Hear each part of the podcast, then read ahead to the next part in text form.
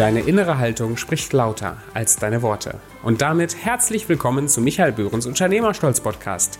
Wenn du Unternehmergeist hast, dann ist das der richtige Podcast für dich. Als professioneller Netzwerker und langjähriger Unternehmer erzählt Michael Bühren Geschichten aus seiner Karriere und inspiriert uns, unsere innere Haltung zu ändern und stolz zu sein auf das, was wir tun. In der heutigen Folge geht es um Resilienz und dem Ausbruch aus der Negativspirale. Ungefiltert und ehrlich erzählt Michael, wie er das gerade in seinem Leben erlebt. Bevor es losgeht, das Zitat für heute. Wir sind hier nicht bei Wünsch dir was, sondern bei So ist es.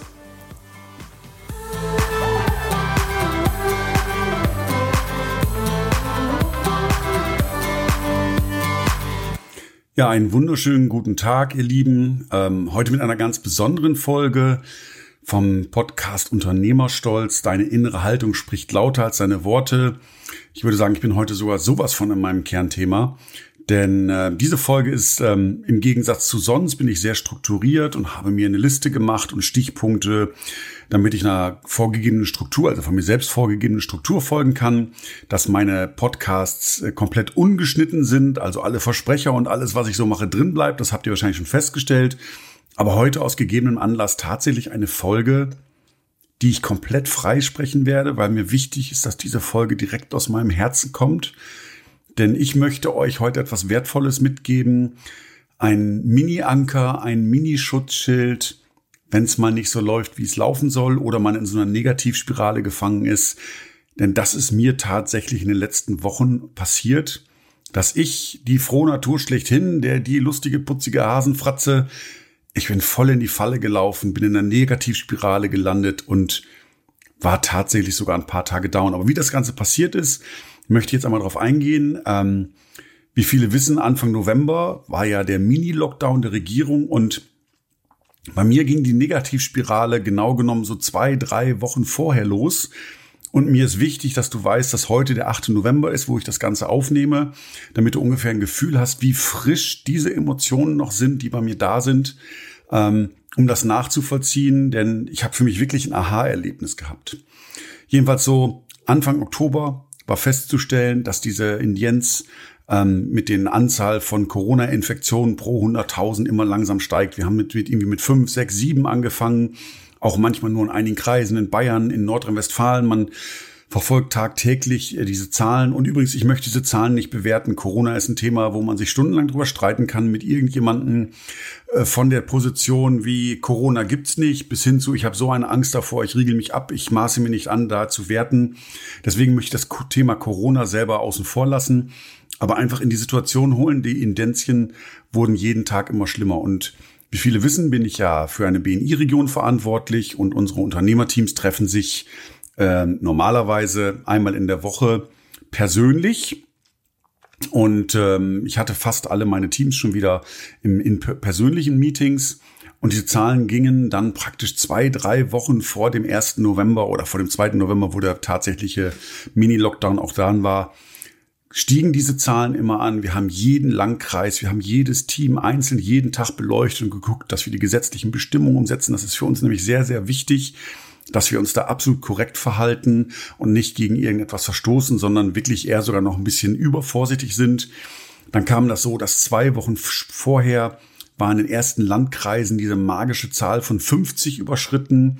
Und das hieß für uns, obwohl wir eine Businessveranstaltung sind, haben wir halt auch tatsächlich einigen Teams empfohlen, Mensch, geht doch lieber online und wir wollen unseren Beitrag dazu beitragen, äh, dass dementsprechend hier dieses Virus eingedämmt wird und die Ansteckung darüber nicht reinkommt.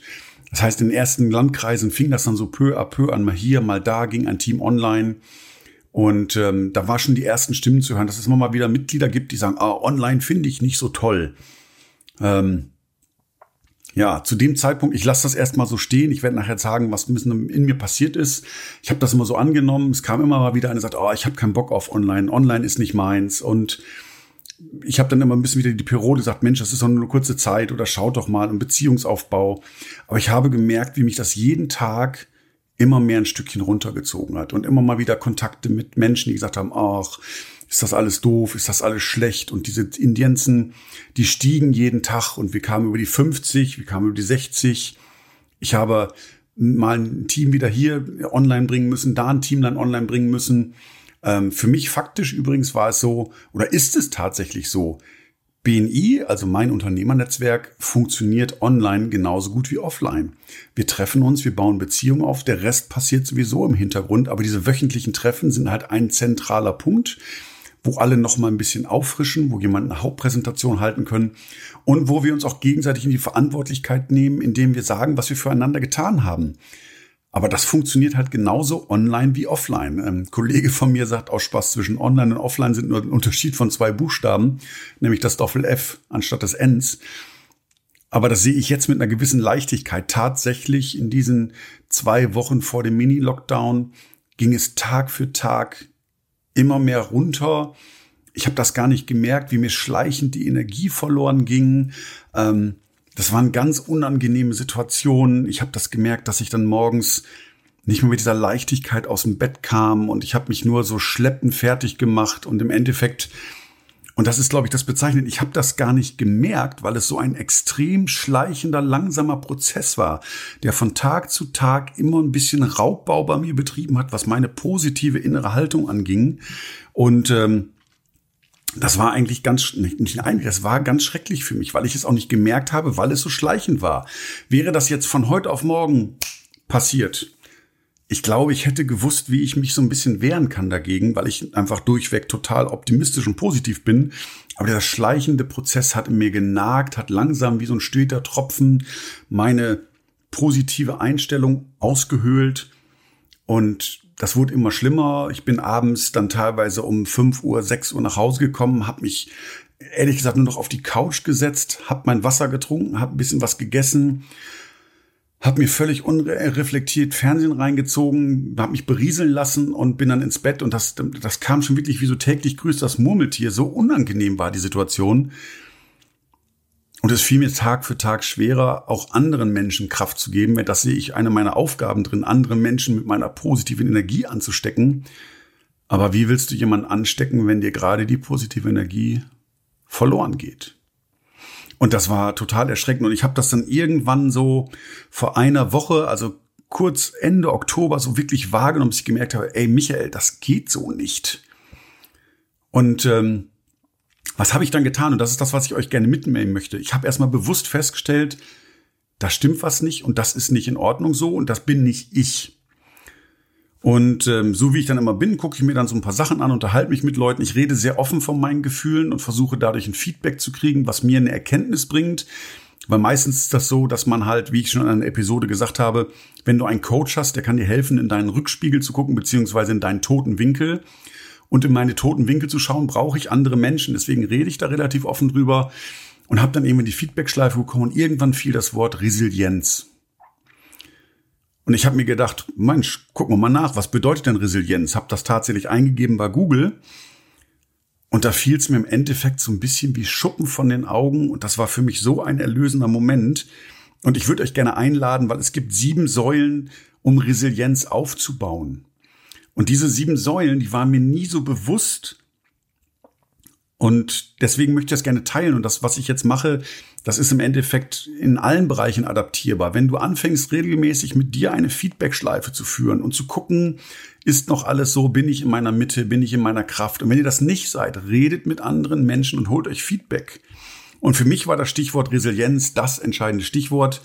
Und einer der ersten Punkte, um resilient zu sein. Also resilient bedeutet ähm, Widerstandskraft, physische und geistige Widerstandskraft gegen äußere Einflüsse, gegen negative Energien, gegen schlechte Dinge, die von außen passieren. Und deswegen passt dieses Wort Resilienz sowas von sensationell. Und einer der ersten Punkte ist Optimismus. Und ja, Optimismus allein ist natürlich relativ schwer. Ich war immer, auch wenn es mir schlecht ging, war für mich klar, es gibt einen Weg daraus. Ich kenne ihn nur noch nicht. Das habt ihr vielleicht aus anderen Folgen schon mal von mir gehört, dass da dieser Punkt da ist. Und aber nur geistiger Optimismus im Gegensatz zu gefühlten Optimismus ist nochmal ein himmelweiter Unterschied. Aber mir war klar, ich schaffe es erstmal nur über Optimismus. Und der zweite Punkt war Resilienz und der ist so einfach wie naheliegend und trotzdem so unglaublich schwer, einfach mal zu akzeptieren, dass es so ist, wie es ist. Und da fällt mir halt auch dieser schöne Spruch ein, der auch der Zit das Zitat des Tages ist. Wir sind hier nicht bei Wünsch dir was, sondern bei So ist es. Und ähm, ja, ich glaube, das ist ein ganz, ganz, wenn nicht sogar der Schlüsselpunkt, erstmal zu akzeptieren, da ist etwas, da habe ich keinen Einfluss drauf. Und so leicht wie einem das fällt oder so schwer wie es einem fällt, ist das ein tatsächlicher Schlüssel, um danach die in meinen Augen die nächsten Stufen erklingen zu können. Nämlich, wenn ich akzeptiert habe, dass es so ist, wie es ist, und ich darauf keinen Einfluss habe, dann ist die nächste Überlegung, okay, in welchen Bereichen kann ich hier mit Lösungen agieren? Und ähm, lösungsorientiertes Denken ist sowieso überhaupt total meine Welt. Und da wurde mir schon einmal klar, okay, wie kann eine Lösung aussehen? Die Dinge, die ich nicht beeinflussen kann, da brauche ich mir keine Gedanken drüber machen. Die Energie brauche ich nicht mehr verschwenden. Das waren bestimmt mittlerweile 60 bis 70 Prozent. Aber die Frage ist dann ganz einfach, worauf kann ich meine Lösung äh, fokussieren? Und zwar genau auf das, was ich beeinflussen kann. Und damit habe ich es tatsächlich geschafft. Und das ist, da kriege ich Gänsehaut, was mir widerstrebt. Ich bin tatsächlich in die Opferrolle gegangen in diesen zwei, drei Wochen. Ich bin ein Opfer geworden der Nachrichten und habe mich selber verlassen. Im Endeffekt bin ich hilflos geworden, weil ich mich habe nur noch treiben lassen. Ich habe nur noch reagiert, nicht mehr agiert, was mir zutiefst widerstrebt. Aber durch diese kleinen Schritte jeden Tag habe ich nicht gemerkt, wie ich in diese Opferrolle gegangen bin. Jetzt kann man viel über Opferrolle diskutieren. Für mich war das wirklich, ich war im Opfer. Ich habe ich hab nichts mehr in der Hand gehabt. Ich habe nur noch versucht zu löschen aber ich bin nicht proaktiv hingegangen und habe gesagt, ich will jetzt was verändern. Und das ist nämlich genau der nächste Schritt. In dem Moment, wo ich erkenne, ich bin in der Opferrolle und bin, will diese Rolle verlassen, dann geht das nur mit Eigenverantwortung. Eigenverantwortung bedeutet, die Dinge wieder in die Hand zu nehmen, zu agieren und nicht nur zu reagieren. Ich weiß, das ist einfach gesagt. Ich werde gleich noch ein bisschen was erzählen, was ich getan habe. Und einfach zu verändern, was geht. Und der sechste Punkt tatsächlich, und das ist für mich so ein erfrischender Punkt, das ist nämlich die Netzwerkorientierung. Wenn ich mich mit anderen Menschen zusammentue und wir an Lösungen arbeiten, Ideen arbeiten oder positiven Austausch haben, also nicht gegenseitig runterziehen, sondern positiv verstärken, dann hat das eine unglaubliche Kraft, die selbst wenn keine Lösungen da sind, hilft, dass es uns besser geht. Und in dem Be Bereich wurde mir bewusst, wie sehr ich in meinem Traumberuf bin bei BNI, dass ich durch diese Unternehmertreffen, die wir haben, durch den Umgang miteinander, durch die Wertschätzung, die wir gegenseitig haben, die Art und Weise, wie wir uns helfen, wer gibt, gewinnt Leben, ist ein Teil, diese Krise mit Corona zu überstehen. Denn gemeinsam sind wir stark. Und in dem Moment wurde mir klar, dass wer da raus möchte, dem kann ich einfach helfen, indem ich dafür sorge, dass das Netzwerken funktioniert, dass ich den Rahmen schaffe, dass wir netzwerken können, dass wir Menschen uns gegenseitig unterstützen können. Und daraus entsteht dann auch eine Zukunftsplanung. Und was, was habe ich konkret gemacht? Ähm, ich bin dann Anfang November, dann habe ich beide Führungsteams eingerufen von allen 19 Teams. Ähm, wir haben montags und mittwochs haben wir eine Führungsteamsitzung gemacht, eine ganz spontane. Und dann haben wir, habe ich einfach mich hingestellt und habe gesagt, Leute, es ist jetzt unsere Aufgabe, Leadership zu übernehmen und wir uns nicht mehr auf die Dinge konzentrieren und fokussieren, die wir nicht beeinflussen können, sondern dass wir aktiv als Gemeinschaft die Entscheidung treffen, das zu tun, was wir beeinflussen können. Nämlich, wir können netzwerken, wir können uns gegenseitig unterstützen, wir können raus aus dieser Hilflosigkeit, wir können uns in die Eigenverantwortung bringen. Und das hat eine unheimliche Kraft freigesetzt bei den Führungsteams, denke ich, und aber auch bei mir, dass das Verrückte, da ich das jetzt erzählt habe, ist es nochmal ganz anders manifestiert worden, und im Endeffekt gebe ich euch gerne diesen einen Gedanken mit, der in meiner Meinung nach auch sehr stark trägt. Stellt euch einmal vor, jeder Mensch würde jeden Tag einen anderen Menschen fragen, wenn ich dir 20 Minuten meiner Zeit schenke, was könnte ich in diesen 20 Minuten für dich tun, damit es dir besser geht? Ist das nicht ein verdammt geiler Gedanke? Stellt euch doch mal vor, das würden alle Menschen machen. Wird es uns nicht verdammt gut gehen? Und ja, mir ist völlig klar, ich bin jetzt auch nicht der, der meint, die ganze Welt muss das machen. Ich bin halt wie immer gewohnt in meinem Mikrokosmos. Das heißt, ihr liebe Hörer, wenn ihr hört diesen Podcast und euch das antickt, euch, ich, euch anfixen kann, dann wirklich geht doch mal hin, tragt in eurem Handy einen Kalender ein, einen Kalendereintrag ein, wo dann einfach drin steht, heute rufe ich jemanden an, macht euch eine Liste fertig und fragt, ruft den Menschen an, schreibt ihm eine WhatsApp, schreibt ihm eine Threema-Nachricht oder schreibt ihm eine E-Mail und fragt einfach mal, Wenn ich dir heute 20 Minuten meiner Zeit geben kann, was kann ich in diesen 20 Minuten für dich tun? Und ich glaube, das würde uns ganz, ganz viel Kraft geben. Nicht nur dem, der die Hilfe annimmt, sondern euch, auch euch, selbst wenn jemand die Hilfe nicht annimmt, ihr wart bereit zu geben. Das verändert. Und wenn derjenige das Gefühl hat, boah, du hast jetzt was für mich getan, das ist ja auch so ein Gefühl der Schuld, wo man sagt, was kann ich für dich tun? Dann ist der einzige Satz, den wir sagen, tu das Gleiche jeden Tag für einen anderen Menschen und frage ihn, was du in 20 Minuten für ihn tun kannst. Können wir damit die Pandemie besiegen? Können wir damit irgendwie, keine Ahnung, die Situation bekämpfen? Nein. Aber wir können aktiv etwas tun, dass es uns und einem anderen Menschen besser geht. Und wenn wir das machen, dann haben wir einen größeren Einfluss, als wir glauben.